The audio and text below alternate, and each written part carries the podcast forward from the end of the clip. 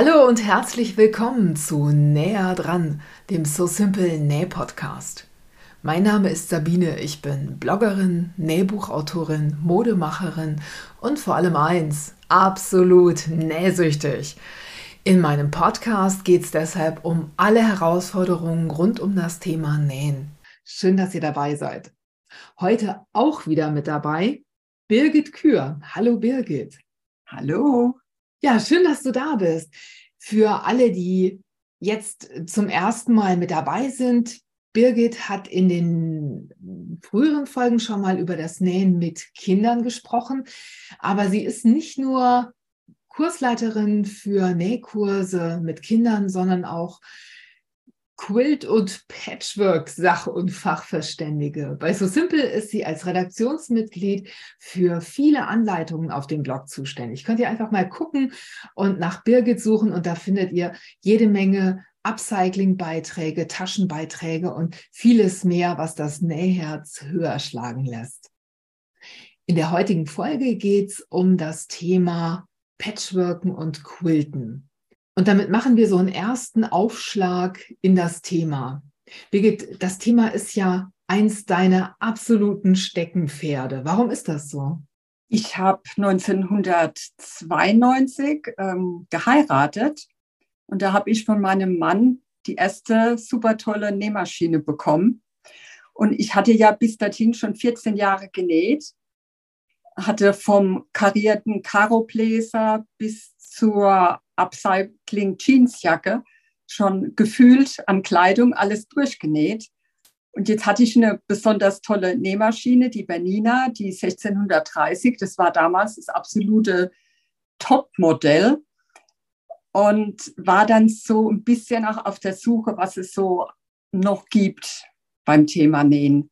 Und dann ist mir per Zufall, ist mir in der alten Carina, ich weiß nicht, ob du die noch kennst, das war so eine Nähzeitschrift, Näh- und Strickzeitschrift. Da ist mir eine Patchwork-Decke aufgefallen und die fand ich einfach so toll. Und das war im Prinzip das erste Mal, dass ich eine Decke aus verschiedenen ähm, Stofffarben gesehen habe. Das waren viele große Karos und das hat mir einfach total gut gefallen. Und das war so die erste Begegnung mit Patchwork. Jetzt ist es ja so, dass äh, Patchworken eigentlich keine neue, also Karina hat sie nicht erfunden. Patchworken ist keine neue Geschichte. Du hast ja im Vorgespräch schon gesagt, Patchworken hat eine, ist eigentlich uralt. Magst du darüber was erzählen? Ja, also das wurde mir dann auch bewusst, als wir vier Jahre später in den USA waren und wir auch diverse Quiltmuseen besucht haben die meisten von uns, die werden das so in Erinnerung haben, dass so in der Kolonialzeit, dass die äh, so in den USA, dass das einfach ein riesiges Thema war, dass die, die Frauen da genäht haben, um ihre Stoffreste oder um ihre, um ihre abgetragene Kleidung wieder einem neuen Leben zuzuführen. Aber ich habe mich dann daraufhin mal ein bisschen mehr mit der Geschichte vom Patchwork auseinandergesetzt und die ist viel, viel länger. Also das älteste Stoffstück, das war ein Whole Clothes, der wurde gefunden und der ist 5000 Jahre alt. Und zwar aufgetaucht ist er in einem Grab von einer Prinzessin zwischen der Mongolei und Sibirien. Und da waren wunderschöne Stickstiche drauf. Und das finde ich einfach fantastisch. Das ist ein total schöner Gedanke. Kannst du mal kurz sagen, was ein Whole Clothes Quilt ist? Also Patchwork, das kennen wir ja, dass das kleine Stoffstücke sind, die zusammengenäht werden. Und im Gegensatz dazu ist ein Whole Clothes, der besteht aus einem großen Stück Stoff und darauf werden mit feinen Stichen, werden da Steppstiche drauf genäht. Und auch schöne Muster oder Abbildungen, die auch einen Sinn haben. Ich erinnere mich gerade, also ich war auch in den USA in so einem Museum und oder in vielen Museen mittlerweile und in fast jedem findet man irgendwo Quilts. Eine, eine Abteilung mit, mit Quilts. Manchmal sind es viele, manchmal sind es wenige. Und ganz oft sind es solche, die in irgendwelchen Nähunterrichten oder Handarbeitsunterrichten entstanden sind, wo jedes Kind seinen eigenen Patchwork-Block genäht hat. Und die wurden dann alle zu einem großen Stück zusammengenäht. Und manchmal haben die Kinder dann ganz zart, in ganz zarten Stickstichen ihre Namen auf dieses, auf diesen Kultblock oder auf diesen Patchwork-Block gestickt. Das finde ich immer total rührend. Und die sind dann auch so, oft sind die so, so flauschig, so ein bisschen rubbelig irgendwie, nicht, nicht so glatt, sondern die haben, jeder hat so einen ganz, ganz eigenen Charakter. Das gefällt mir so unglaublich gut daran. Die Kinder, die wurden auch bei den äh, in USA Quilting Bees, das heißt die fleißigen Bienchen oder die emsigen Quilterinnen, die zusammen einen Quilt nähen. Und das war früher war das ein Treffpunkt. Die Frauen haben sich ausgetauscht, die haben Neuigkeiten ausgetauscht und haben dann zusammen an den aufgespannten Quilts gesessen und haben die dann gequiltet. Das heißt, es waren dann Hochzeitsquilts, Freundschaftsquilts und da war das dann auch so, dass die ihre Kinder mit dabei hatten und die sind halt unter den Ständern rumgekrabbelt und haben es schön gemacht. Und wenn die ein gewisses Alter hatten, ich glaube, ich habe mal vier Jahre gehört, dann durften die da auch mal ausprobieren. Also die bekamen dann eine Nadel in der Hand und durften dann auf dem Quilt Stiche üben. Und wenn die Stiche gut waren, also schön gleichmäßig, dann wurde das drin gelassen. Und wenn es halt noch nicht so gut war, dann wurde einfach der Faden rausgezogen. Das spielt ja deinem Thema Nähen mit Kindern genau. voll in die Hände. Ne? Was mir an, den, an dieser Quilting- und Patchwork-Bewegung in den USA so gut gefällt, ist auch dieser soziale Aspekt. Den kenne ich aus Deutschland überhaupt nicht. Viele von diesen Quilting- oder Patchwork-Zirkeln, die stellen ja Quilts her und versteigern die dann zum Beispiel. Und das Geld, das geht oft an bedürftige Familien, an Veterans, also an Veteranen, die eben schlecht ausgestattet sind mit, ja, mit so einer Grundversorgung. Ne? Es geht halt wirklich darum, dass diejenigen, die, die was abgeben können, das eben auch an Bedürftige weitergeben. Und Quilts sind immer noch, gerade so auf Farmers Markets, ähm, sehr, sehr beliebt, vor allem wenn die von, von Amish People kommen. Weil diese Amish Quilts oder Amish Quilts, je nachdem, wie, wen du fragst, wird es mit A oder A ausgesprochen, sind ungeheuer fein gemacht und sind einfach an ganz traditionelle Muster folgendem ganz strengen, einer ganz strengen Optik auch. Und ähm, die werden eben auf Farmers Markets, die kannst du da ganz normal kaufen und die kannst du sogar noch bezahlen. Also wenn du hier mhm. einen handgenähten Quilt kaufst, den kannst du eigentlich nicht bezahlen. Also ich zumindest nicht. Hm. Also bei den Amish Quilts ist halt ganz toll diese, diese klaren Farben. Die Farbauswahl ist eingeschränkt und die haben auch ihre also oft geometrische Muster und das macht die Quilts einfach unverwechselbar. Also ein Amish-Quilt, den erkennt man immer sofort. Und das ist natürlich toll, wenn du in, einem, in so einem Laden stehst oder in so einer Scheune und da sind 100 Quilts hängen an der Stange. Du kannst sie dir angucken und diese Farbenpracht, die ist einfach, die ist einfach total super, ja. Das geht ja sogar so weit, dass in den USA die Leute sich Barnquilts an die Scheunen malen. Da haben ganz viele Leute so aufgemalte Patchwork- oder Quiltmuster auf großen Holztafeln sich an ihre Scheunen gehängt. Und das sind dann so, so Scheunen, die haben so eine Form, man kennt die vielleicht aus ähm, The Walking Dead, diese klassischen Satteldachscheunen aus den USA. Und jedes Mal, wenn, wenn ich an so einer Scheune vorbeikomme, da geht mir total das Herz auf. Oft äh, sind, die, sind diese Barnquilts auch passen genau zum, zum Stil des Hauses oder zum, zur Farbe der Scheune. Das ist einfach eine Augenweide, finde ich. Und es gibt richtige Barnquilt-Touren, wo man äh, praktisch geführt wird und sich dann 10, 15 von diesen Barnquilts am Stück angucken kann und sich ihre Geschichte anhören kann. Ist dir sowas schon mal untergekommen in den USA? Nein, also das habe ich jetzt noch ich jetzt noch nicht gesehen. Aber ich wollte noch zum Thema äh, sozialer Aspekt äh, ist mir noch was eingefallen. Also ich weiß, dass unsere Quiltgruppe, wir haben zum Beispiel schon Aktionen gemacht, dass wir Quilts, an denen, die wir jetzt übrig hatten, dass wir die ausgestellt haben und dass wir die dann auch verkauft haben. Und das waren also Preise, die, das waren noch, teilweise noch nicht mal Materialpreise, die da äh, eingezeigt waren. Und das Geld, was wir dann erwirtschaftet haben, das haben wir dann an guten Zweck gespendet. Oder ich kenne auch Quiltgruppen, die diese Brustkissen nähen. Wenn dir das was sagt, Frauen, die äh, Brustkrebs haben äh, und die da Lymphknoten entfernt bekommen, denen hilft es unheimlich, so eine spezielle Form von einem Herzkissen. Und da habe ich schon unzählige Aufrufe und ich weiß mittlerweile in Krankenhäusern, die, die einen Zugriff haben, die schenken den Frauen diese Kissen und die sind so hilfreich. Also das ist so eine Schmerzlinderung für die Frauen, wenn sie sich dann das Herzkissen unter den Arm klemmen können.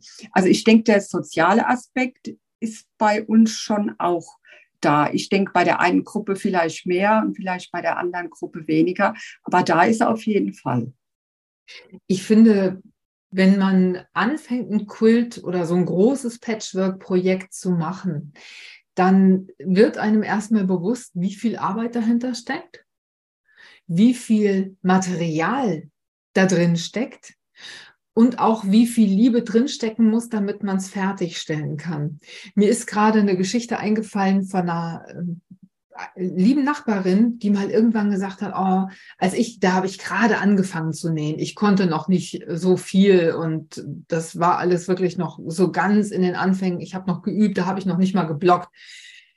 Da hat die gesagt, du, ich hätte so gerne für meinen Wohnwagen mal eine schöne Decke. Und dann stelle ich mir vor, dass die so und so aussieht. Kannst du mir sowas nicht mal machen? Und dann habe ich gesagt, ja klar, komm hier. Ähm, und dann sagt sie, ja, komm, ich bezahle dir auch die Materialkosten. Das alleine das ist ja schon ein Witz. Aber sie hat dann die Materialkosten, ähm, sie hat mir das, das Geld dafür gegeben. Und ihr Mann kam dann irgendwann und sagte, du weißt du was, ich habe gesehen, ähm, im Internet kriegt man die ja viel billiger. Also von daher muss das, brauchst du, also kostet das wirklich so viel? Oder können wir da irgendwie noch mal ein bisschen im Preis runtergehen?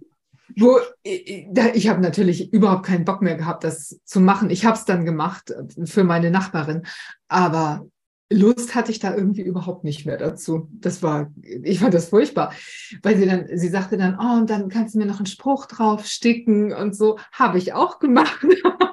aber, weißt du, ich glaube, dass das ist auch was, was wirklich geschätzt werden muss. Und das macht man wirklich für Menschen, die man sehr, sehr mag. Oder für einen Zweck, der einem wirklich sehr am Herzen liegt. Ja.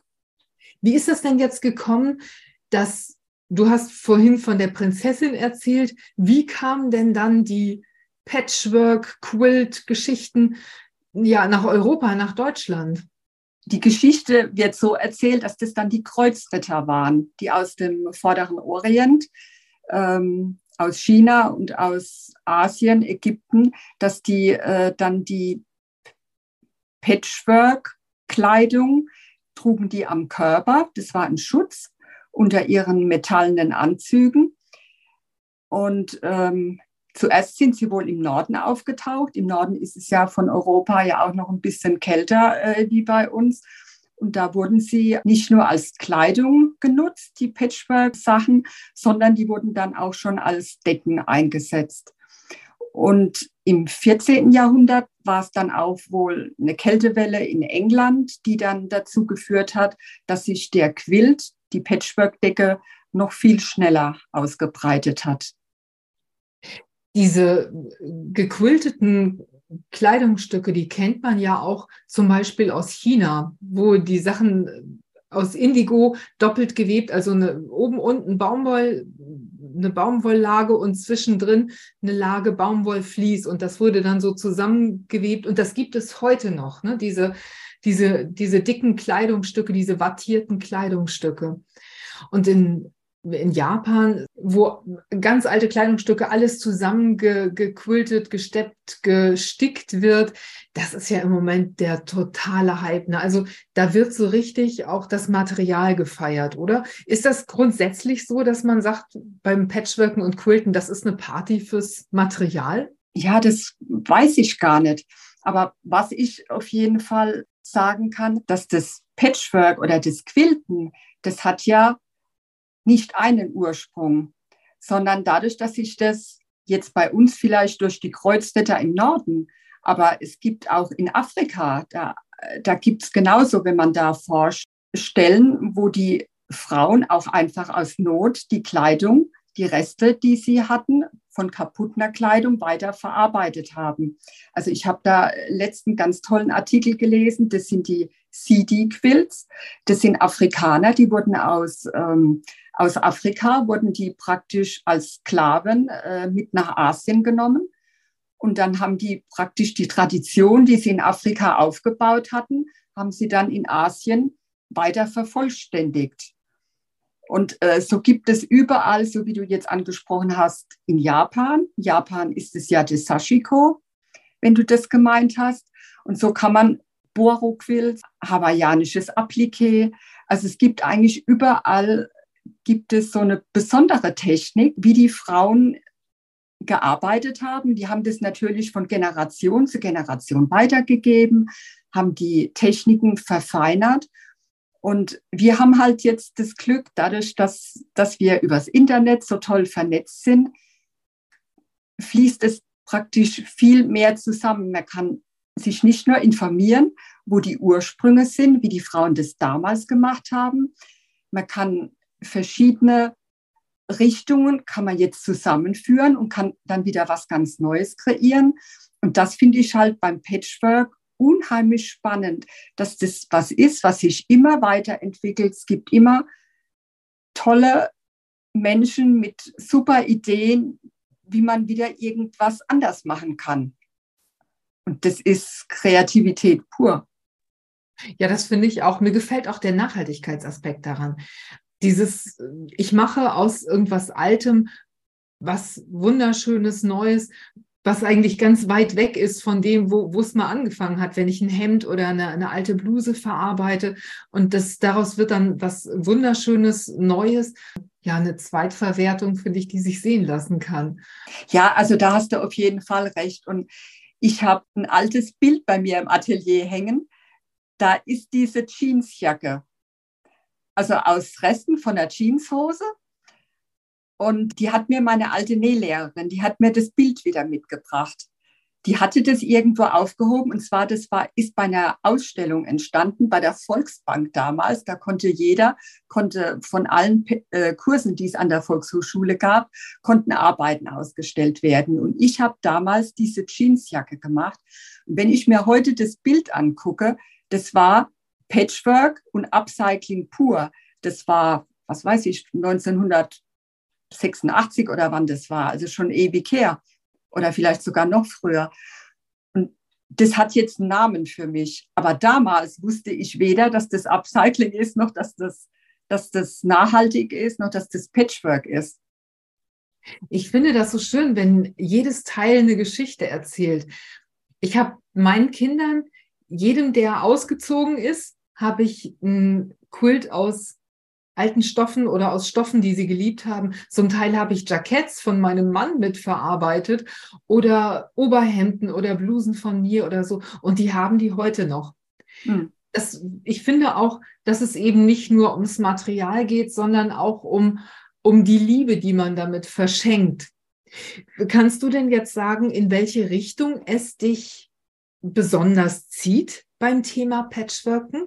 Also da ich ja mittlerweile Stoffe färbe, zieht es mich so ein bisschen mehr in das äh, Improve, Improve Quills, das heißt freies Schneiden. Und das finde ich einfach total spannend. Ich finde es aber auch zwischendrin immer mal wieder toll, einen traditionellen Quilt zu nähen. Ein Kaleidoskop-Quilt. Ich denke, da werden wir vielleicht noch mal in einer anderen Folge äh, drauf eingehen dass die äh, ganzen Quiltmuster, die damals auch mit in USA entstanden sind oder immer noch entstehen, die haben ja ihre festen Namen. Und ähm, da ich mehr Spaß noch dran habe am freien Arbeiten, ist es für mich so ein Gerüst, an dem ich mich immer mal wieder entlanghangle und mache halt äh, das, was mir dann gerade so in den Kopf kommt und bin halt sehr auf Stoffe, dass ich Stoffe bedrucke und äh, mit, mit Stiften noch bearbeite, das heißt mit meiner eigenen Handschrift. Aber ich finde das traditionelle Patchwork, das finde ich auch ganz, ganz toll und es macht mir auch immer mal wieder Spaß, da einen Quilt zu nähen. Was ist denn mit freiem Schneiden gemeint? Also wenn du jetzt einen traditionellen Quilt hast und dann ist oft ähm, die Angabe, dass das Quadrat, ich sage jetzt mal ein Beispiel, Quadrat muss drei Zentimeter haben, der Streifen in dem Block, in dem ganz bestimmten, der muss dann vier Zentimeter breit sein. Und ich mache es halt so, wie es mir gefällt. Und ich schneide auch dann oft nicht mit einem Lineal, sondern ich mache dann mit meinem Cutter, mache ich freie Linien. Das heißt, die sind dann mal kurvig, die sind mal wellig, die sind mal oval, die Schnitte. Und das ist halt eine gewisse Technik, äh, die man da anwendet. Und das geht eigentlich ratzfatz. Und man hat so ein bisschen, man kann so ein bisschen noch seine eigenen Ideen und Vorstellungen für ein Quilt umsetzen, wie man sich jetzt fest an das traditionelle Muster mit seinen Vorgaben hält. Also ist das ein absolutes Unikat. Das ist was, was nicht wiederholt werden kann, indem man eine bestimmte Technik anwendet. Ja. Aber ich will auch sagen, wenn jemand traditionelle Quilts näht, ist es auch ein Unikat. Weil auch wenn jemand ein vorgegebenes Muster näht, hat er ja trotzdem seine eigene Zusammenstellung der Stoffe. Er hat seinen eigenen Rand, den er sich äh, ausgedacht hat oder der in seiner Vorstellung dann so umgesetzt wird, wie er dann in dem Quilt erscheint. Also ich finde, das eine ist nicht besser wie das andere. Das hat, hat seine Vorteile, jedes für sich. Ich fand es auch toll, wie ich meinen Kaleidoskop-Quilt genäht habe, dass ich einfach mal 100 Dreiecke hintereinander weggenäht habe. Das ist das sogenannte Kettennähen. Das heißt, du kannst eigentlich deinen Verstand ausschalten. Du hast ja die Dreiecke vorgeschnitten, die sind ja 100% präzise dann und dann legst du die immer nur aufeinander und lässt die in einem Rutsch durch die Nähmaschine laufen. Und das finde ich einfach mal so Entspannung pur. Du kannst den Kopf ausschalten und einfach dich auf den Nähprozess einlassen und das macht totalen Spaß. Jetzt muss ich aber doch mal fragen, wäschst du dann eigentlich die Stoffe zum Patchworken vor oder machst du es nicht? Immer, immer, immer. Also es ist natürlich wichtig, es ist eigentlich musst du es machen, wenn du einen Quilt nähst, den du als Decke nutzt. Weil den musst du ja waschen und wenn du da die Stoffe nicht vorwäscht, hast du eigentlich den Ärger vorprogrammiert. Weil nichts ist ärgerlicher, wie wenn du deinen Quilt das erste Mal wäscht und er kommt dann aus der Waschmaschine raus und irgendeine Farbe ist ausgelaufen. Und das kann dir einfach immer passieren. Du kannst natürlich, um die Gefahr zu minimieren, kannst du äh, diese Tücher mit in die Waschmaschine äh, geben. Weißt, kennst du die? So, äh, so, so Farbfangtücher heißen die, glaube ich. Mhm. Und da kannst du das natürlich minimieren, dass das passiert. Aber letztendlich bei mir wird alles gewaschen, was äh, was in den Quilt verarbeitet wird. Und ich mache ja viele Quills, die an die Wand kommen, aber trotzdem, ich denke mir, wenn der vielleicht mal staubig ist oder jemand läuft an dem vorbei und es passiert dann doch, dass der einen Fleck abkriegt und dann ist es mir einfach viel lieber, ich weiß, ich kann den in die Waschmaschine stecken, ohne dass ich jetzt Angst haben muss, dass dann irgendein Blau oder ein Rot ausläuft und der Quilt ist dann versaut. Ja, ich glaube, das ist besonders dann so der Fall oder besonders dann gefährlich, wenn du starke Kontraste hast. Also einen weißen Grundstoff und ein tiefes dunkles Blau, ein tiefes Rot, ein tiefes Schwarz oder so. Da ist die Gefahr einfach sehr, sehr groß, dass da was ausläuft und dass es eben hinterher nicht mehr so schön aussieht. Und dann ist echt die, die ganze Arbeit umsonst gewesen. Ich meine, wer das, man, man mag es hinterher dann wahrscheinlich auch gar nicht mehr so sehen, ne, wenn sowas passiert. Also wir haben mal ein Quilt für eine Freundin genäht, da musste jeder von uns musste ein kleines Quadrat nähen nach einem vorgegebenen Muster. Und das hatte ich auch genäht. Ich war dann ganz stolz auf mein Teil. Und dann habe ich mich selbst belohnt und habe mir ein Glas alkoholfreien Sekt eingeschenkt. Und dieses blöde Glas ist umgekippt, ist zur Hälfte über dieses kleine Quadrat gelaufen. Dann bin ich ans Waschbecken, habe das sofort ausgewaschen. Der rote Sekt, also die rote Farbe, ging auch raus. Das war gar kein Problem. Dann habe ich das hingehängt und weißt du, was dann passiert ist? Dann hat die Farbe des Stoffes die ist dann ausgelaufen. Das ist dann ineinander gelaufen. Also der Sekt war draußen, aber das Stück war trotzdem verdorben. Das, das war so, an einem kleinen Stück hat mir das gezeigt, dass das gar keinen Sinn. Bitte, bitte Stoffe vorwaschen. Ja, da bleibt dann eigentlich nur das ganze Ding mit äh, ein, zwei Tüten Stofffarbe in die Waschmaschine zu knallen und das ganze Teil zu färben, oder? Sonst kann man es nicht mehr retten. Was, was willst du sonst damit machen? Ja. Oder zu einem neuen Quilt verarbeiten. Ja, das kann man auch machen. Also da fragst du jetzt gerade die Fachfrau, weil ich schon komplett fertige Quilts, die mir nicht gefallen haben, hat eine Freundin zu mir gesagt, Birgit, an Zerschneidinhalt.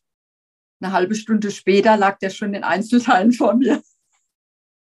Aber da kann man auch so geniale Sachen draus machen. Also du hast einen Grundstoff, der ist vorgewaschen, der ist vor, vorbearbeitet.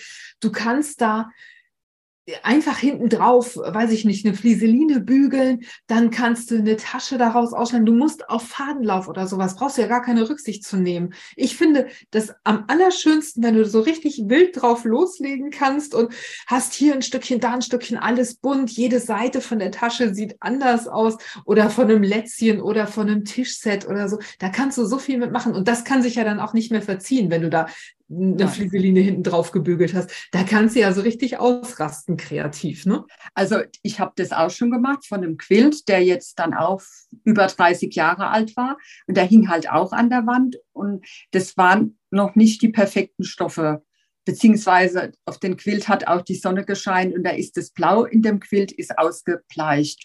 Und dann dachte ich mir, ach nein, das waren die ersten USA-Stoffe, die kann ich auf keinen Fall kann ich das entsorgen und habe aber gedacht, an der Wand sieht es ein bisschen schäbig aus. Und dann habe ich überlegt und habe dann auch eine Tasche draus genäht. Und die Tasche, die nutze ich jetzt, glaube ich, schon wieder seit Jahren als äh, Einkaufstasche.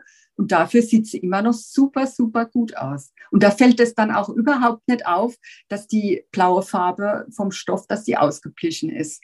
Ich finde, das gibt dem Ganzen ja dann auch wieder ein bisschen Charakter. Ne? Jetzt hast du gerade gesagt, die Quilt-Shops in den USA. Für mich war das ein Erweckungserlebnis, zum ersten Mal in so einen Quilt-Shop zu gehen. Die sind ja, das ist ja was völlig anderes als die Shops, als die Stoffläden bei uns in Deutschland. Bei uns hast du äh, Sweat und Nicky und ähm, keine Ahnung, Regenjackenstoffe und alles, was man, was man so braucht und will, aber in den USA hast du fast nur Webware. Diese Tradition, Kinderklamotten zu nähen. Ich war, ja gut, es gibt Joannes, da findest du auch ähm, Jerseys oder Sweat oder sowas. Aber in der Hauptsache gibt es Quilt- und Patchwork-Stoffe und ja, Baumwollwebwaren.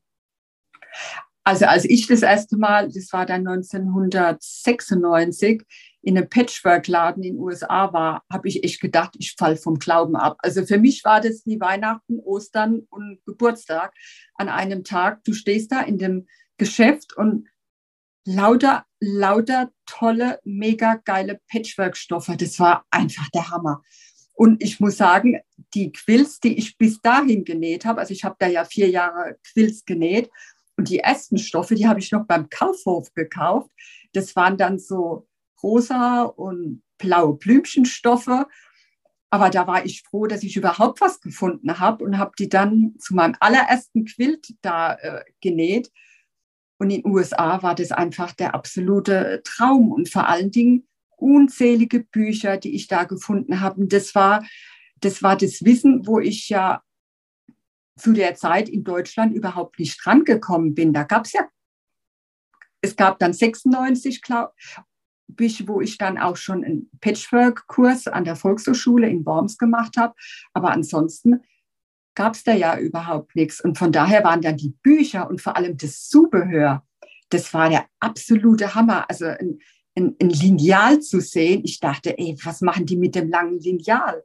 Bis ich dann gesehen habe, wie die da ratzfatz mit dem Rollschneider äh, da ihre Bahnen zugeschnitten haben. Ich hatte es bis dahin noch mit der Schere genäht und hat mir mit dem Stift die Markierungen gemacht. Das heißt, du konntest da ja gar nicht so super genau deine Linien machen. Und das war mit dem Rollschneider und dem Cutter war das natürlich ruckzuck erledigt.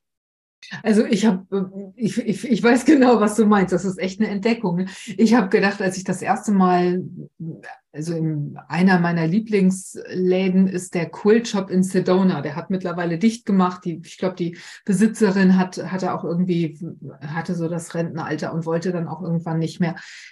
Der, einer der schönsten Läden, die ich jemals gesehen habe. Und es war nicht nur das, nicht nur diese unfassbare Menge an wunderschönen Stoffen, sondern auch diese Stimmung da drin, dieses Kreative. Überall hingen Quilts, USA-Quilts natürlich, also es gibt in den USA eben auch immer ganz viele USA-Stoffe ne, in, in Rot, Blau, Weiß, in unendlichen Konstellationen, Mustern, Drucken, Designs aber auch so die, diese Stimmung, wenn du da reinkommst und äh, dir kommt schon jemand entgegen, sagt, Hello darling, how's your day going? Oder gehen auf dich ein und beraten dich und zeigen dir Sachen und sind so begeisterungsfähig, wollen aber auch ganz viel von mhm. dir wissen, also wo du herkommst, was du so nähst, ähm, gucken sich auch, also bei mir gucken sie sich dann oft auch direkt noch live den Blog an, wenn ich da bin oder irgendwelche fetten Katzen, die sich auf den Zuschneidetischen fläzen und wo vollkommen respektiert wird, dass die da liegen und wo man dann erst warten muss, bis Charlie sich da vom, Zuschneidetisch bequemt, bevor du dann deine Stoffe bekommen kannst. Vor dem Quillshop in, in Sedona war das so. Da haben sie einen Gartenstuhl aufgestellt vor dem Eingang und auf diesem Gartenstuhl saß ein Skelett, dem haben sie einen Stetson aufgesetzt und eine, ein paar Klamotten angezogen. Und der hat, der hielt ein Schild in der Hand, wo drauf stand, I'm waiting for my wife. Das ist, hat für mich alles gesagt. Also das hat diese, diese Läden haben immer für mich auch so ein, so ein Wir kommen zusammen, wir machen was Tolles Aspekt den ich sehr, sehr genieße und den ich hier oft vermisse. Also hier hat, haben Stoffläden oft so ein Gefühl von, naja, Beliebigkeit, Austauschbarkeit. Die Stoffe sind, sind oft die gleichen. Die Beratung, naja, lässt manchmal zu wünschen übrig. wenn nicht, wenn nicht sogar öfter. Simone ausgenommen, also Simone nimmt sich ja echt unheimlich viel Zeit, wenn in ihrem Laden, wer, wer da mal das Glück hat, hinzukommen nach, nach Nienburg an der Weser. Simone ist ja auch eine Kollegin von Birgit und mir, die fürs, für So Simple schreibt und die einen wunderschönen Stoffladen in Nienburg hat. Da gibt es eben auch unfassbare Mengen unglaublich schöner Stoffe und das muss man mal gesehen haben. Wer das Glück nicht hat, der findet natürlich alle Stoffe auch bei Simone im Etsy-Shop online. Verlinke ich auch nochmal. Du bist ja auch ein Fan von diesen Stoffen, ne? Ja, ich finde die auch super, super toll. Aber fürs Patchwork habe ich tatsächlich oft, dass ich weißen Stoff einfach kaufe da ich den ja färbe. Patchwork ist bei mir einfach weiß angesagt. Wahnsinn. Was kaufst du dann für einen Stoff? Ja, das sind dann so Satin-Baumwollstoffe. Die haben so eine ganz tolle Oberfläche und die nehmen halt auch besonders gut die Farbe auf. Also Satin stelle ich mir das dann vor, dass die so einen leichten Schimmer haben. Sind genau. Die, ja? Genau, die sind dann vorbehandelt und sind für diese Protion, das ist so eine spezielle Farbe. Die Farben dazu sind einfach sensationell, die da beim Färben entstehen. Und ähm, die Stoffe, die sind einfach dafür gemacht, diese besondere Farbe sehr gut aufzunehmen. Also wer jetzt mal wissen will, wie das aussieht, wenn Birgit sowas herstellt, der kann sich das auf Birgits Instagram-Kanal angucken. Natürlich auch auf ihrer Website, die verlinke ich in den Show Notes, aber eben auch auf dem Instagram-Kanal. Birgit, wie heißt der nochmal? Mein Instagram-Kanal, der heißt Birgit KH, Textil Kreativ. Aber ich habe jetzt gerade eine ganz lange Anleitung von einem Scrappy Quilt. Also Scrappy, das sind Reste, so ein Reste-Quilt. Ähm, da habe ich Patchwork-Stoffe, die ich so die letzten 20 Jahre gefärbt oder gekauft habe, verarbeitet. Und da sieht man auch viele von den selbstgefärbten Stoffen, die da drin sind. Das ist ein ganz klares rosa, magenta, grün. Das sind so leuchtende, fröhliche Farben, die einem so ins Auge springen und die ich total gerne mag. Das hört sich gut an. Ähm, weißt du, was ich gerade gedacht habe? Du hast ja eben auch noch mal gesagt, du hast so tolle Bücher gefunden. Mittlerweile findet man ja auch englischsprachige Bücher hier online sehr gut. Wie wäre das denn, wenn wir mal eine Bu Bücherliste zum Thema zusammenstellen würden und in die Show Notes packen würden? Das könnte doch auch helfen, so einen Einstieg ins Thema zu bekommen, oder? Meinst du jetzt äh, so aktuelle Quiltbücher? Da habe ich auch auf meiner Seite Quiltreise haben wir an Weihnachten haben wir unsere 24 Quilt Lieblingsbücher haben wir da vorgestellt. Aber ich vermute, dass da auch einige gar nicht mehr zu bekommen sind. Das können wir uns ja mal anschauen. Das ist auf jeden Fall ja. ein Tipp. Und die werden wir, ähm, werden wir nochmal verlinken. Also was wir davon finden und was du hilfreich findest, das, äh, das packen wir in die Show Notes, damit man einfach einen guten Einstieg, das ist ja auch mal was Kuscheliges, ne? wenn man dann gemütlich ähm, sich mit einer Tasse Tee hinsetzen kann und kann dann in so einem Patchwork oder Kultbuch schmökern, das hat schon was. Und wenn man dann so sein nächstes Projekt plant. Und vielleicht noch ein Tipp für alle, die äh, schon erfahren sind und vielleicht in der Patchwork-Gilde sind die Patchwork-Gilde, die hat eine ganz tolle Bibliothek aufgebaut. Und da kann man sich die Bücher auch ausleihen. Ich weiß jetzt nicht genau, wie lang, aber da findet man ganz, ganz große Auswahl. Großartiger Tipp, vielen Dank. Jetzt zum Schluss wär, hätte ich gerne noch so einen Tipp von dir, wenn Leute sagen, boah, so ein Riesenkult, weiß ich nicht, 1,50 mal zwei Meter, das ist mir für den Anfang vielleicht ein zu großes und unüberschaubares Projekt. Oder ich kann das einfach nicht von der Kraft her. Das ist ja auch ein, eine Frage der Kraft. Das sind ja große Stoffstücke, das ist schwer, das muss man auch können und mögen. Womit kann man denn einen Einstieg machen? Also wir werden bestimmt noch mal eine Folge machen, wo es dann tatsächlich in die Praxis geht. Aber so nur als Gedanke zum Schluss, womit könnte man denn einsteigen? Also was sich natürlich anbietet für alle, die schon mal eine Tasche genäht haben, ist natürlich so eine Patchwork-Tasche, ist ein super Projekt, um mal in die Technik reinzukommen, zum Beispiel Streifen aneinander nähen und mal ausprobieren, wie das so funktioniert, ob einem das liegt. Und was natürlich ein absolutes Einsteigerprojekt ist, sind so Kinderdecken oder so Babyquills, die sind dann oft vom Maß her, sind die so 80 Zentimeter auf 1,40 Meter oder 1 Meter auf 1,50 Meter. Und das ist auch noch sehr, sehr gut auf der Nähmaschine händelbar. Das heißt, dann kann man eine Oberseite kann man zusammenstellen aus einfachen Quadraten und die Rückseite kann man äh, eine Fließdecke zum Beispiel nehmen, dass es dann auch schön kuschelig ist. Und das kann man dann auch einfach verstürzen. Das heißt, dann hat man sich das Aufwendige, was ja oft der Rückseitenstoff, wenn man dann das Ganze mit dem Binding, Binding, das ist eine Umrandung, die man um den Quilt näht, um die Vorderseite, das Vlies und die Rückseite zu verbinden, die kann man sich einfach sparen, wenn man, äh, wenn man den Quilt verstürzt. Und das geht ganz gut bei Babyquills, wenn einfach die Größe noch ein bisschen äh, händelbarer ist. Da hat übrigens unsere Kollegin Simone ja auch eine Anleitung zugeschrieben. Unter dem Stichwort Babydecke nähen verlinke ich euch auch in den Show Notes.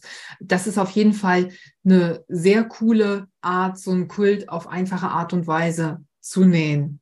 Was mir dann noch eingefallen ist, Topflappen sind ja eigentlich Mini-Quilts, ne? Ja.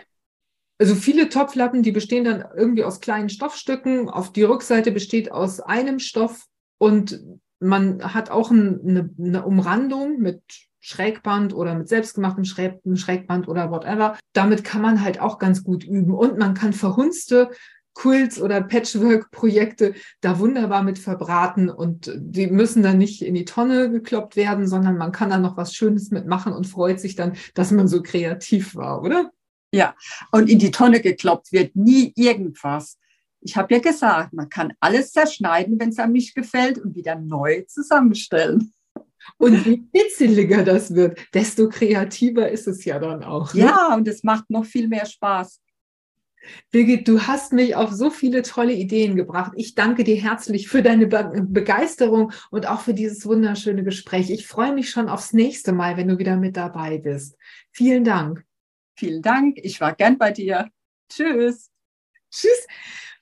Ja, und euch sage ich vielen Dank fürs Zuhören. Vielleicht seid ihr auch bei der nächsten Episode wieder mit dabei. Wir würden uns freuen. Bis dahin, alles Liebe und Tschüss. Das war's für heute. Ich hoffe, dieser Podcast hat dir den ein oder anderen Aha-Moment beschert. Schreib mir doch mal in den Kommentaren, ob dir unsere Tipps weiterhelfen.